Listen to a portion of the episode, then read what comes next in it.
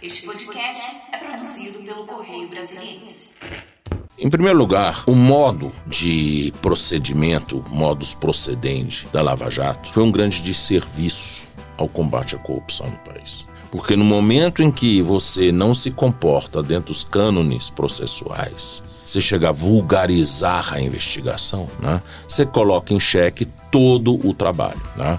Essa coisa de Ministério Público ser estrela, ficar dando entrevista torta direito, liberando informações que eram sigilosas para a imprensa, fazendo PowerPoint. E depois a gente saber que o juiz estava combinando passo a passo do jogo com o Ministério Público. Isso desmoralizou a operação como um todo, em primeiro lugar. Em segundo lugar, a gente tem que ver caso a caso das pessoas que voltaram atrás. Porque quando eu assumi o Ministério da Justiça, a primeira entrevista coletiva que eu dei, eu disse isso. Para mim, uma pessoa que é presa para delatar, ela está, na verdade, sendo vítima de uma extorsão.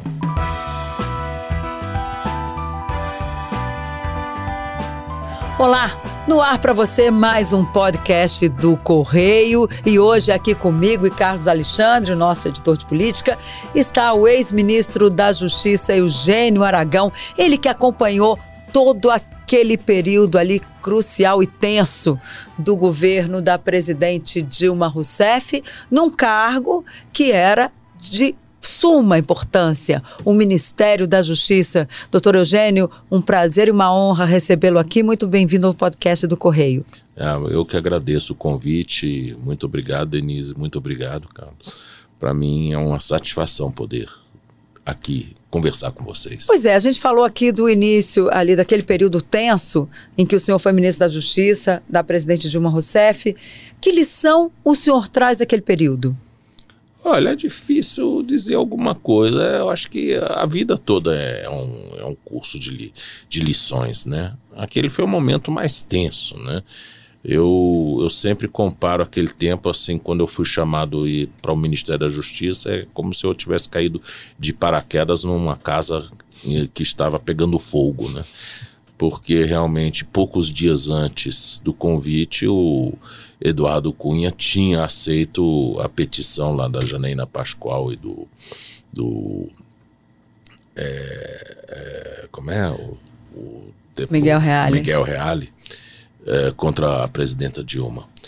Então, praticamente, quando eu assumi, eu sabia que provavelmente não iria longe, teria um, uma expectativa de uns dois meses e pouco para estar no governo. E assim foi, realmente. Uhum eu entrei em fevereiro e foi até maio, né? Uh, foi quase três meses, quase três meses. Foram meses tensos, muita provocação. A gente começou a ver realmente aqueles movimentos de vem pra rua, né? aquele povo lá acampado lá na, na, na esplanada dos ministérios. A gente viu ali nascer, brotar né, aquilo que a gente depois veio a conhecer como realmente as sementes do fascismo, né, que acabou desembocando nesses últimos cinco, nesses últimos quatro anos de governo. Né? Foi um momento muito tenso. Ministro, como é que o senhor é, avalia? É, é, importante ter esse distanciamento em relação àquela época, né? Eu acho que já se passaram praticamente sete, sete anos. anos desde aquele período. Só que o próprio presidente Lula, e não só ele, outras pessoas que estão agora, digamos assim, em evidência, falam de que houve um golpe ali. Eu queria saber o seu ponto de vista. Como é que o senhor enxerga aquele movimento é, em 2016? Olha, como disse o ministro Barroso, né, como ele costuma dizer, costumou dizer em relação ao mensalão, eu digo isso em relação a esse período de 16. Foi um ponto fora da curva. Né? Por quê?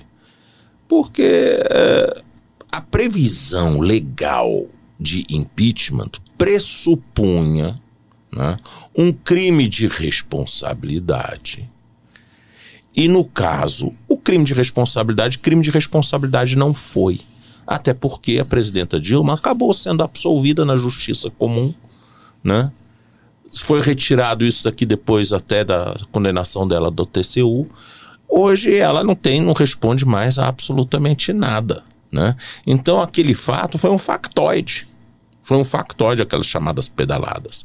Uma prática, aliás, que se repetia há mais de 10 anos, que tinha começado já no governo Fernando Henrique Cardoso, que, que consistia em você atrasar né, o, os investimentos aliás, os, a transferência, os repasses né, das uhum. cotas dos investimentos dos programas sociais para as instituições financeiras públicas. No caso, a Caixa Econômica. No caso, a Caixa Econômica, por alguns meses. Ou seja, a Caixa Econômica teria que cumprir com aqueles programas com recursos próprios. Cobriria, cobriria aquela despesa e depois, como União, se fosse ali um cheque especial, exatamente, no caso. Como se depois a União pagasse, mas Curiosamente, isso ninguém dizia que foi pago no mesmo exercício. Ninguém transferiu coisa para exercício seguinte.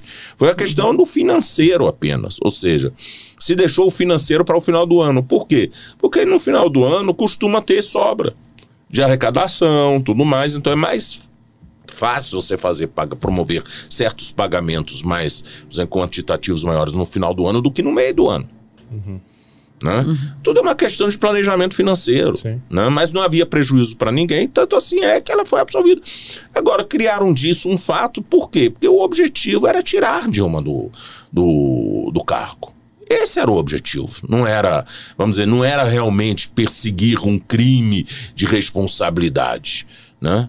Uh, havia sim um momento extremamente tenso ali em relação à política econômica tá? É, porque a partir, nós sabemos que a partir de 2012, uhum. né, a crise mundial é, começou a pegar o Brasil por conta da depreciação das commodities e tudo uhum. mais, isso uhum. pegou em cheio a economia brasileira e o governo, vamos dizer, reagiu de uma forma, vamos dizer, pouco clara, um pouco errática em relação a essa crise. E o que gerou, então, um descontentamento de vários setores da economia que queriam se ver é, livre de uma presidente um, recém-eleita. Exato, porque na, na, o que o senhor está descrevendo, então, que eram circunstâncias políticas é, difíceis, muito desfavoráveis para o governo, mas é bem diferente de crimes, falar em crime, né? Então, por isso que a gente chama isso de golpe, porque se usou um instrumento que não servia para isso. É que o Brasil não tem, vamos dizer, um recall, por exemplo. Né? Se houvesse um recall, né, ou digamos o Congresso marcasse um recall do mandato dela, né, no meio do mandato para a população decidir se continuava ou não continuava, é outra questão. Mas você tratar isso como crime, coisa que ela nunca fez, e tanto assim não era crime de responsabilidade que o próprio Senado, na hora de condená-la, Liberou é, para ser candidata, né? Ou seja, a consciência pesou é, ali, né? Não, aí, não tirou não, os direitos políticos assim. dela, né? Uhum. Então, e depois ainda tentaram tirar os direitos políticos dela no TSE com uma ação uhum. lá da campanha de 2014, não é isso? Eu fui vice-procurador-geral eleitoral naquela campanha. Uhum. Eu tinha dado já meu parecer antes de ir para o Ministério da Justiça, em que eu dizia que não havia ali nenhum abuso que pudesse implicar é, a, a inelegibilidade nas AIGES tinha dito claramente que as matérias que versavam as AIGES, na verdade, eram um popurri de tudo que o TSE já tinha decidido ao longo da campanha nas reclamações por propaganda. Eles juntaram tudo e fizeram um popurri. Depois, quando a ação começou a andar, né, começou a ser instruída pelo partido, né, com, pelo partido, pelo PSDB, né, ficou sendo instruída por materiais da, da Lava Jato né, que não tinha nada a ver com a causa de pedir da AIGE. Uhum. Aí o meu parecer foi o seguinte: que não se conhecesse essa parte da acusação em relação à Lava Jato, porque isso não constava da inicial, portanto estava tentando inovar a causa de pedir, e quanto à inicial deveria ser improcedente, porque aquilo era mero repeteco de tudo que o TSE já tinha decidido ao longo da campanha e tinha, vamos dizer, já desprovido, né? Aí eu saio para o Ministério da Justiça. Quem assume no meu lugar a vice-procuradoria-geral é o doutor Nicolaudino, né? E ele dá um parecer em sentido oposto. Ou seja, ele dá um parecer em cima do meu parecer, dizendo que não, que tinha que cuidar de tudo aquilo lá, inclusive da Lava Jato, e insistiu para que o mandato dela fosse cassado. Né? Aí, no entanto, aí ninguém interessava essa mandato não cassado, não, é tornado inelegível. Uhum. Uh, naquela época não interessava mais a ninguém isso, porque quem estava no governo era o Temer, né? Portanto, uhum. se tornasse a Dilma inelegível, provavelmente o Temer também o seria. Talvez se caçasse, então, a chapa, quem perderia é, o cargo levantar de Temer, novo aquela, aquele né? assunto, Então né? ninguém tinha mais esse interesse. Houve um rearranjo dos votos no, no TSE, né? Acabou prevalecendo por 6 a 1 que aquele meu parecer inicial da improcedência da AIG em relação uhum. à matéria versada no, ao longo das eleições e o, o, não conhecimento das acusações em relação à Lava Jato, né? Mas o ministro Herman Benjamin, vencido, ele era o relator na época uhum. e corregedor, ele fez questão de raiva de ler o voto todo durante três, quatro Foi. dias. Um voto de 900 páginas. Só para deixar todo mundo cozinhando ali e marcar posição. Foi um momento muito difícil. Muito difícil. Agora, em relação à Lava Jato, que avaliação o senhor faz agora? Que a gente já vê aí muita gente sendo liberada, né? Inclusive tem gente querendo rever até os acordos de leniência, ou seja, mas a gente teve ali muita gente que confessou um crime, devolveu dinheiro e que agora está dizendo, olha, não foi bem assim. Onde é que a gente vai chegar se até o crime que a pessoa confessa é revisto mais à frente? Isso não gera aí uma insegurança jurídica no, Eu no que país? Não, veja bem.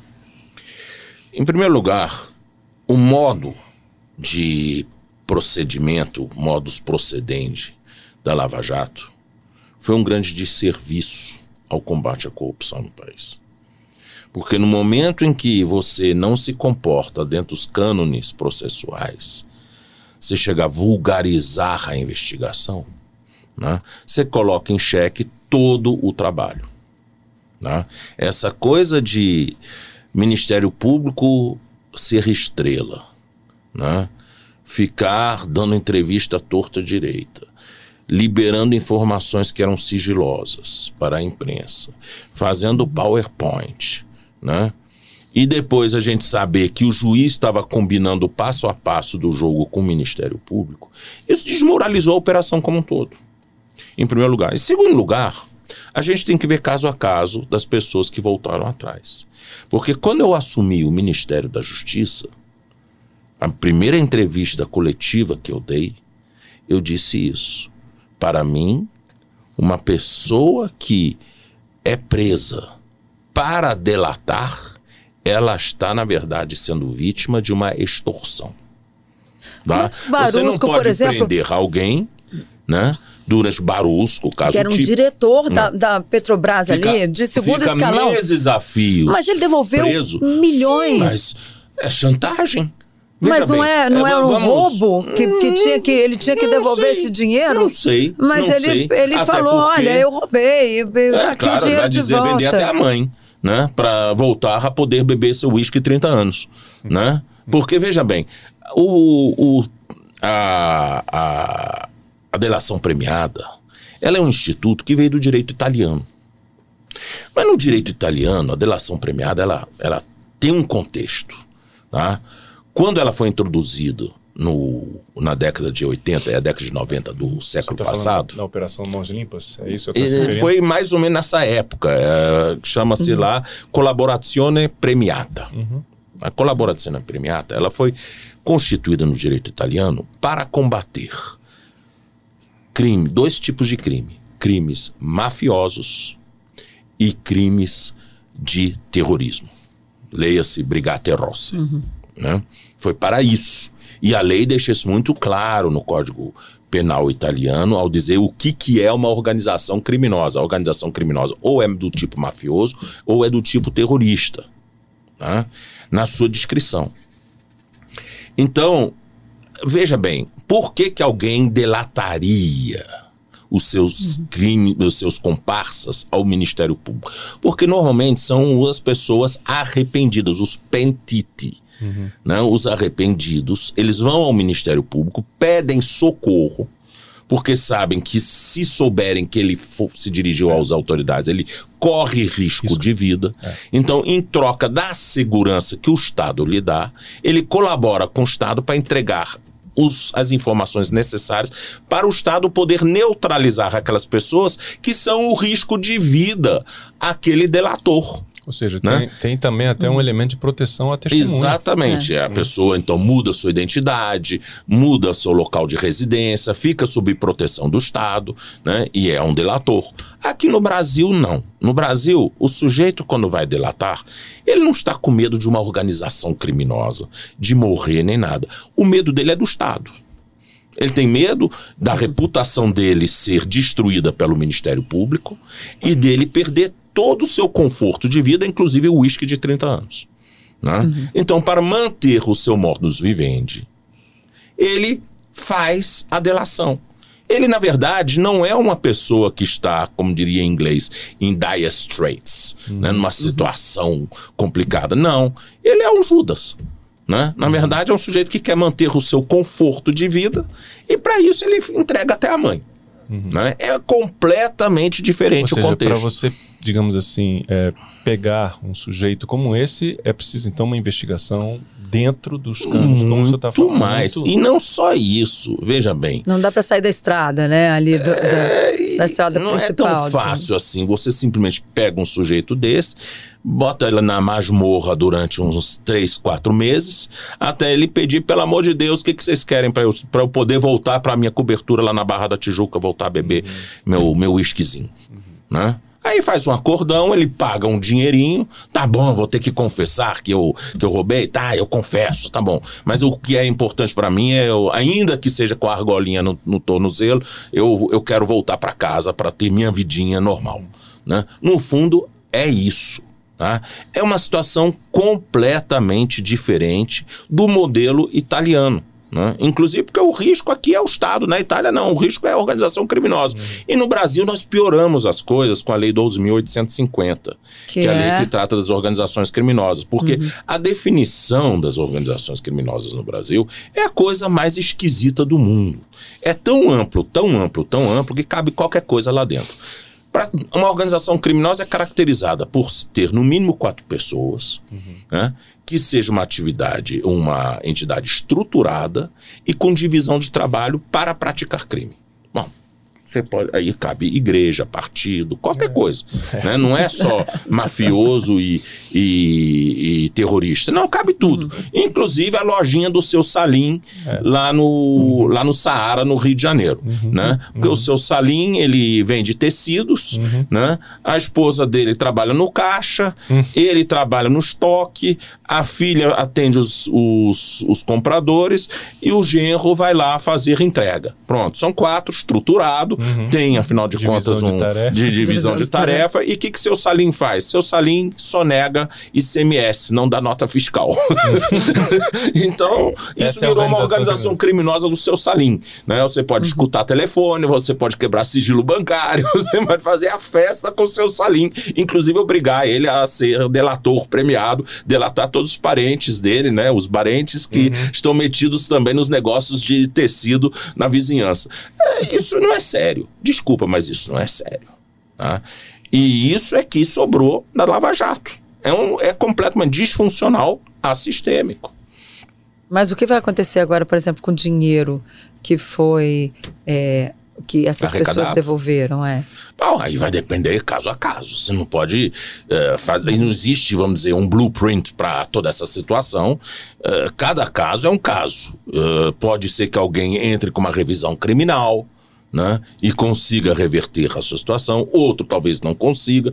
Não dá para a gente dizer. Há situações que podem, no, você reavaliando a prova numa revisão criminal, você pode ver que talvez seja sólido. Outros você não vai dizer que não é sólido.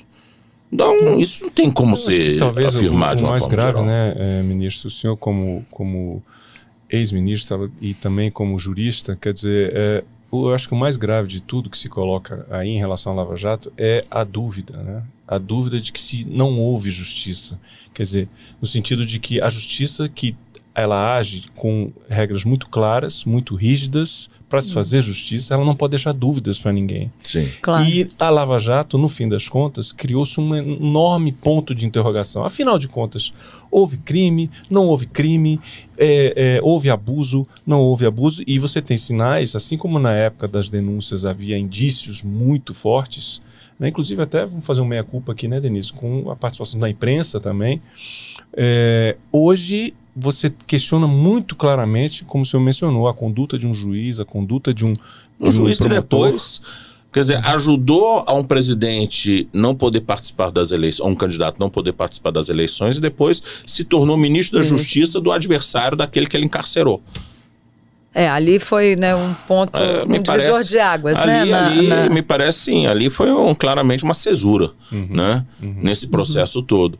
Eh, e não só isso, né? Eh, e depois aparecem aqueles, aqueles áudios lá do. aqueles textos do Telegram lá do, do Dallagnol, em que começa a se ver todas aquelas conversas muito pouco republicanas entre membros do Ministério Público e entre o Ministério Público e o juiz. Agora né? a população apoia, né? Porque elegeu Sérgio Moro, senador, Deltan Dallagnol, o deputado mais votado. Quer dizer, como a população então acha que tem que haver aí, tem, tem que pegar o criminoso. A gente sabe que, principalmente através das redes sociais, se disseminou no país o ódio. tá? Isso não é bom senso. Uma pessoa de bom senso vai querer analisar de uma cabeça mais fria o que, que aquele magistrado fez. tá? E se ele for pegar o fio condutor da carreira desse magistrado, a gente vai ver que tem muita coisa ali Agora- que não deu certo. Por falar em magistrado, senhor- a gente está criticando aqui, dizendo que, olha, houve sim alguns erros. O senhor disse que houve erros crassos na condução da Lava Jato. Mas o Supremo Tribunal Federal, lá atrás, apoiou muita coisa que Sérgio Moro decidia, ia para o TRF4 da, da quarta região, né, o, o tribunal ali regional, e de lá subia depois para o STJ e para o Supremo, que acabaram corroborando grande parte das teses levantadas lá por Sérgio Moro. Como é que fica o papel do Supremo nessa história? Eu vejo que o Supremo Tribunal Federal, durante um certo período no- do- da sua história, perdeu muito a sua capacidade de ser contramajoritário. Por quê? Porque, infelizmente, muitos julgadores olhavam para aquilo que a imprensa dizia, olhavam para as ruas, porque, afinal de contas, não queriam ser impopulares. Mas o certo não, é olhar para o processo e si para a letra fria da Sim, lei? Mas quando você vê aquele debate antes do mensalão entre o ministro Joaquim Barbosa e o ministro Gilmar Mendes, o ministro Joaquim Barbosa gritando para o ministro Gilmar Mendes: Ministro Gilmar, vá para as ruas, veja o que, que as ruas estão achando. O senhor está destruindo esse país. O que, que o ministro Joaquim Barbosa estava recomendando?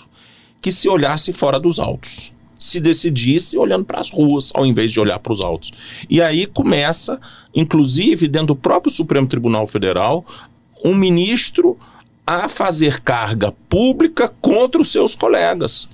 E uma coisa tem que se dizer do ministro Gilmar Mendes, e olha que eu, que eu tenho uma história muito longa em relação a ele, inclusive de idas e vindas pessoais. Hoje nós, nós nos damos muito De bem diferenças, mas né? de diferenças pessoais. Mas eu tenho que dizer, o ministro Gilmar Mendes, ele é um julgador que olha para os autos. Independentemente se alguém gostar ou não gostar. Ele estuda os autos. Ele sabe do que, que ele está decidindo. Diferentemente do ministro Joaquim Barbosa, que ficava decidindo no ouvir dizer. Porque aquilo que ele fez no mensalão, né, em relação. Eu vou só dar o exemplo do Henrique Pisolato. Né? Henrique Pisolato não era diretor do, da BB Participação, e sim do Banco do Brasil. Banco do Brasil. O VisaNet não tinha nada a ver com o Banco do Brasil. O VisaNet era composto por Santander, eh, Itaú, Bradesco e BB Participações. BB Participações é um fundo privado. Tá? De investidores, não tem dinheiro público lá dentro. Logo, o VisaNet, que hoje se chama Cielo, né? não tem nada de público. Mas o ministro Joaquim Barbosa confundiu BB Participações com o Banco do Brasil. Botou o Henrique Pisolato no meio dessa parada, sendo que o Henrique Pisolato não tinha nada a ver com a VisaNet. Ele não tinha nenhum tipo de comando sobre os, sobre os recursos da VisaNet. Né? E pagou o pato, sendo diretor de, de, de comunicação social, de publicidade, né? do Banco do Brasil, não da VisaNet. E mais, fizeram uma auditoria independente na VisaNet e todos os recursos foram de, de publicidade foram devidamente aplicados. Isso que saiu na auditoria. Bom, e além disso, né? Como o recurso não era público, não haveria de se falar em peculato, não se haveria de falar de nada disso. Uhum. Fato é o seguinte: o que, o que se inventou nessa história toda? Que o empréstimo, que o Partido dos Trabalhadores, empréstimos que o Partido dos Trabalhadores pegou do Banco Rural, seriam meras simulações. Quando o Partido dos Trabalhadores chegou a ser executado para pagar esses, esses recursos e pagou. Isso é o fato. Então, esses empréstimos existiram. Mas Genuíno foi preso depois de ter sofrido um infarto no, na horta, ele foi preso porque ele assinou dois contratos de empréstimo que dizia que aquilo lá era uma simulação para disfarçar o dinheiro do VisaNet, que era dinheiro público. Aquilo foi uma salada. Foi uma grande salada e acabou que até hoje o Henrique Pisolato está pagando por esses erros crassos na avaliação de sua responsabilidade. Mas ele vai entrar com alguma ação? Ah, ele está tá brigando lá. Ele e a esposa dele também. Uhum. E foi uma situação dramática, né? Porque ele foi para o Uruguai, depois ele foi para Itália. Itália, quer dizer, uhum. então teve que mudar a identidade. Não, e, é, pior, né? E como é que ele foi trazido de volta? Ele como cidadão italiano, como é que ele foi trazido de volta? Porque o Brasil na época, leia-se Ministério Público Itamaraty, Sim. contrataram o irmão do ministro da Justiça da Itália para ser o advogado do Brasil no caso Pisolato. Isso em Sim. outros países seria é, corrupção. Porque você pega o irmão do ministro da Justiça que vai decidir sobre o destino do pisolato e dá ali um tremendo de um honorário, né? Para ele soltar o pisolato. Tem um conflito de interesse. Né? Foi assim que pisolato foi entregue para a Itália ao Brasil. O irmão do ministro da Justiça como advogado do Brasil atuando na Corte de Cassação lá de Roma. Mas enfim, o senhor acha que o, o Supremo agora aprendeu a lição, vai olha mais para os autos? Que avaliação o senhor faz do Supremo? Eu acredito Depois que aí dessa mudança, né? Do, inclusive eles soltaram o presidente Lula, Isso. embora não tenha sido ali um, um atestado de, olha, ele é inocente, porque há sempre a narrativa a de que ah, é, o processo não, se, não terminou de ser julgado, porque tinha que ser julgado no DF, mas ali acabou que terminou arquivado, Moro suspeito, enfim. Sempre há essa outra narrativa de que ele não saiu com atestado de inocência. Como é que o senhor avalia essa atuação do Supremo hoje? Olha, em primeiro lugar, quanto a essa questão do presidente Lula. Ele, no momento em que o juiz é declarado suspeito, tá? E, portanto, a denúncia sequer poderia ter sido recebida, prevalece uhum. no nosso direito a presunção absoluta, absoluta de inocência. De inocência tá? Então, ele é inocente, sim. Uhum. Tá? Porque sequer denunciado, ele não precisou ser absolvido porque ele sequer denunciado foi. Tá? Uhum. Há um juiz imparcial constituído, constituído com, sua, com sua competência constituída regularmente pela lei. Ele não era competente, ele não era imparcial. Né? Isso foi que o Supremo decidiu.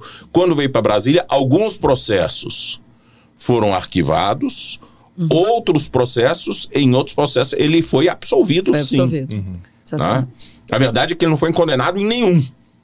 Nem ele, nem a presidenta Ou Dilma. Ou seja, no, no uh, na medida em que se fala da, da suspeição do juiz, logo presume-se que a denúncia não se sustenta. Quer dizer, é, porque você vai uhum. em todos, todos os tratados internacionais de direitos humanos, o que, que se exige no devido processo legal? Que todo mundo tem direito a um juiz imparcial, né, com sua competência constituída por lei, em que ele poderá exercer sua plena defesa né, de acordo com as leis processuais. Nada disso foi observado. Né? O, o, o PowerPoint do Dallagnol é a, primeiro, a primeira grande barbaridade contra a presunção de inocência. Ele uhum. sequer era denunciado nessa época, ela vai Dallagnol, apresenta um PowerPoint em que bota Lula bem no centro, culpado de tudo. Mas espera aí, como é que o Ministério Público pode fazer uma coisa dessa?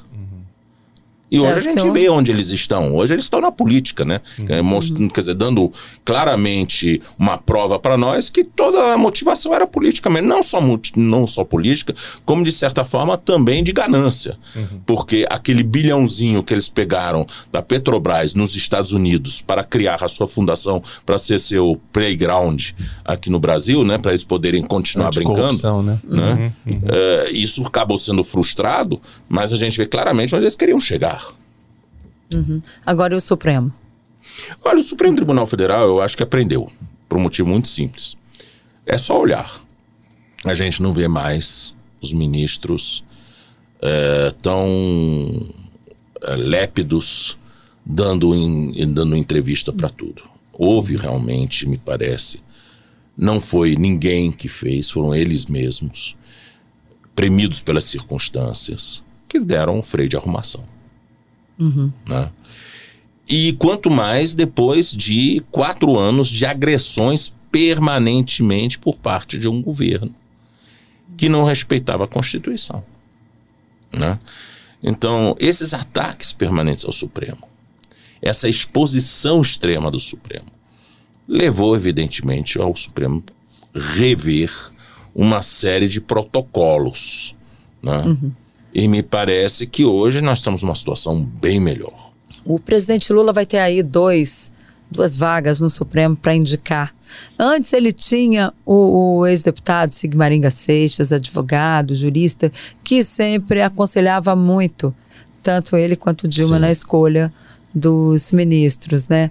Quem está fazendo esse papel agora e que avaliação o senhor faz aí dessa coisa? Tem gente que diz assim, ah, porque Lula vai, vai nomear o Zanin, que foi advogado dele, mas o presidente tem dito que ele vai seguir a linha de conhecimento da Constituição e que vai ser uma decisão dele.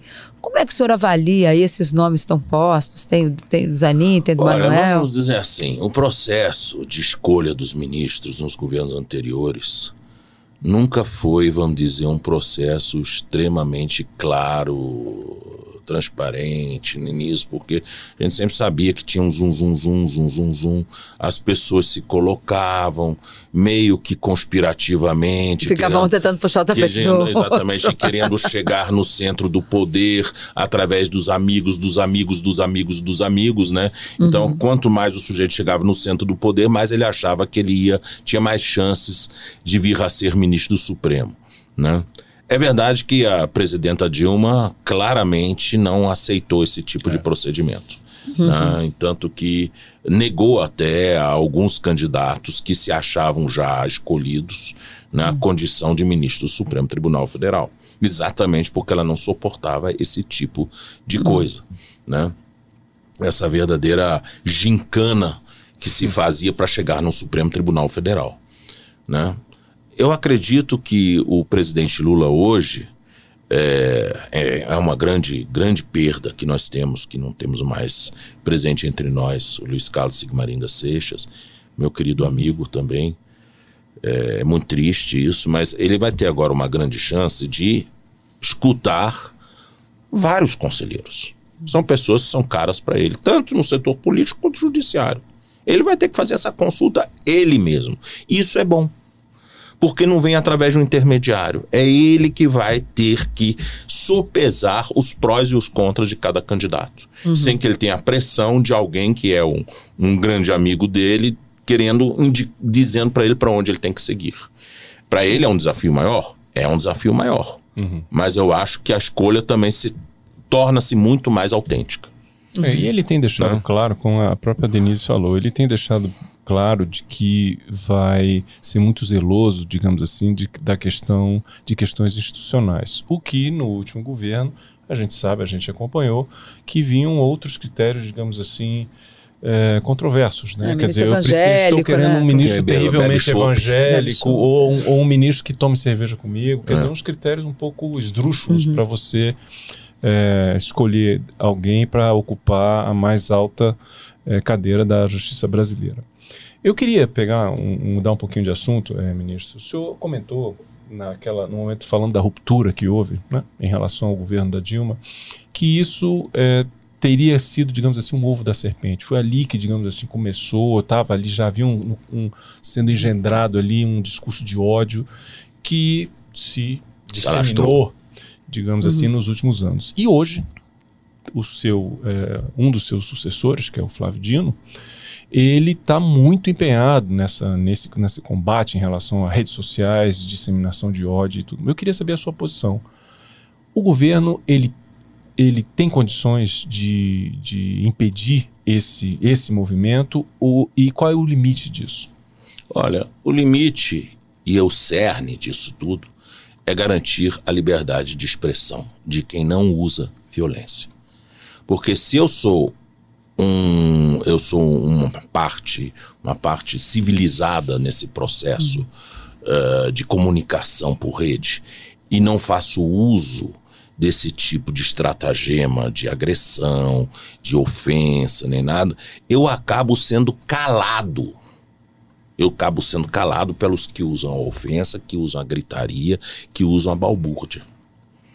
Então, para garantir o direito daqueles que querem jogar dentro das regras democráticas, precisa calar aqueles que provocam a balbúrdia e não deixam a democracia falar a democracia precisa se defender. Tá? Então eu acho perfeitamente legítimo que aqueles que não têm fidelidade à Constituição, ao texto constitucional, que eles sejam impedidos de participar do jogo democrático. Mas o senhor não estaria individualizando e em relação às plataformas, por exemplo? São, né, As plataformas, por serem disseminadoras, elas têm uma corresponsabilidade. Tá? Mas a responsabilidade primária é de quem dissemina.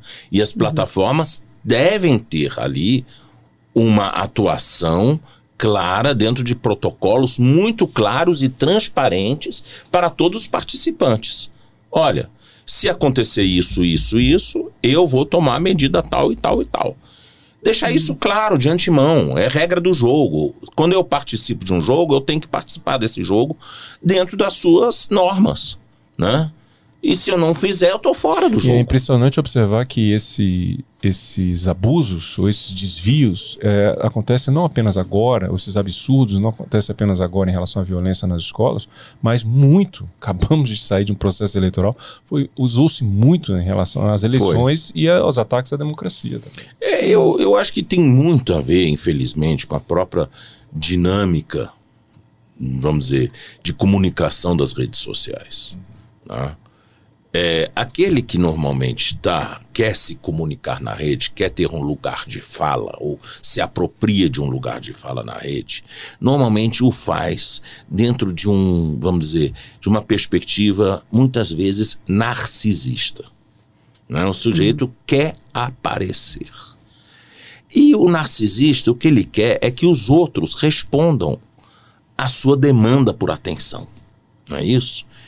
Então o que, que ele faz? Ele vai ver como é que ele pode aparecer mais e ter respostas mais rápidas. O que, que ele precisa fazer? Né? Uhum. Uhum. E a violência, infelizmente, ela cria comoções, ela cria marola, né? E o sujeito vai lá dez vezes no espaço de uma hora atrás daquela sua mensagenzinha para ver quantos likes ele recebeu, né? Quantas, quantos comentários, e quanto mais likes e mais comentários, mais ele vai se achar forte. Uhum. Então, a violência é uma estratagema, é um estratagema assim, ideal para uma pessoa dessa, porque sabe, uhum. são aquilo que os alemães chamam de shitstorm, né? Uhum. Ou seja, o sujeito provoca uma comoção de rede que dá um, uma movimentada na rede e ele aparece uhum. no centro. Então, é. isso é que acabou fomentando esse tipo de protagonismo autoritário, desrespeitoso, tá? Uhum. É, homofóbico, é, é, racista, né? xenófobo no exterior, né? misógino, uhum. né? E se você disser que não pode, assim, mas como? É minha opinião. É, não dá para confundir liberdade hum. de expressão com como estímulo o, à violência. Como diz né? o, o, ministro Alexandre de Moraes, uhum. não, liberdade de expressão não é liberdade de agressão. Né? É verdade. É, ministro, nosso tempo está tá acabando. Eu queria que o senhor falasse um pouquinho da sua relação com Brasília. Atualmente, eu sei que o senhor está advogando né, em parceria com o Willer Tomás, que tá, às vezes, volta e meia, surge aí uma coisa controversa em relação ao advogado. Queria que o senhor também desse aí uma explanação de como é que está essa questão. E que o senhor falasse também da sua história, que Brasília, estamos aí no aniversário de Brasília, para a gente terminar aqui dando a sua relação com a cidade para os nossos telespectadores, ouvintes, Olha, internautas? Em primeiro lugar, eu estou realmente hoje numa parceria, uhum. aliás, uma sociedade com o Willer Tomás. Eu, a, eu acompanho a sua atuação profissional há cinco anos. Uhum. É extremamente ética e profissional, corretíssima. Né? É uma pessoa que está no mercado, né? não faz escolhas por viés político, ele faz por viés de mercado, mas eu acho perfeitamente legítimo que assim o faça. Uhum. Né? Eu tenho um viés mais político, mas ele não. Né?